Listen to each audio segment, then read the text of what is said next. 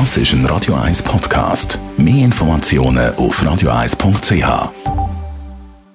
Die grünen Minuten auf Radio 1 werden präsentiert von Energie 360 Grad. Nachhaltige Energie und Mobilitätslösungen für die Welt vom Morgen. Energie360.ch in der Küche gibt es viel Potenzial, um Energie und äh, so auch Geld zu sparen.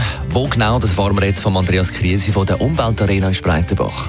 Unbedingt mit dem Deckel kochen und damit auch die Restwärme nutzen, um das Essen fertig zu kochen.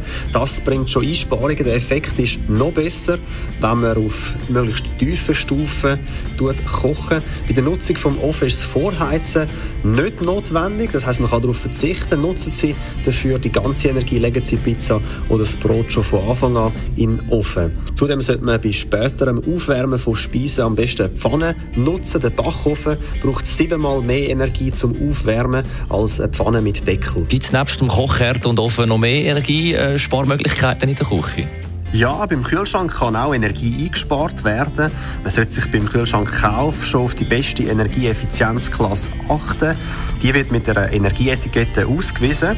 Es gibt aber auch noch ein paar praktische Tipps, die ich auf den Weg geben kann. Kühlschranktüren sollte man immer gut schliessen. Man sollte schauen, dass die Dichtung nicht eingeklemmt wird durch Verpackungen und auch kein Riss aufweist, also intakt ist. Kühlschranktemperatur wiederum sollte man nicht zu tief einstellen. Die ideale Temperatur wäre 7 Grad. Und bei den Kühlschrank gibt es teilweise teilweise so, dass äh, sich Eisschichten bilden und dort ist noch wichtig zu wissen, dass nur schon 5 mm Eisschicht resultiert zu einem 30% erhöhten Strombedarf. Also sobald sich eine Eisschicht bildet, lohnt es sich, wenn man den Kühlschrank abtauen. Gibt es abschließend noch einen Tipp zum äh, Geschirrspüler?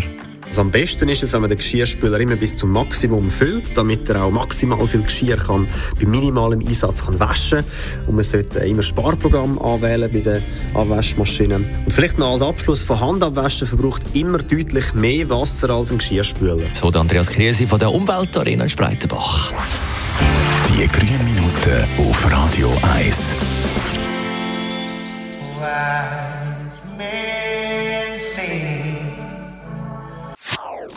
Das ist ein Radio 1 Podcast. Mehr Informationen auf radio1.ch.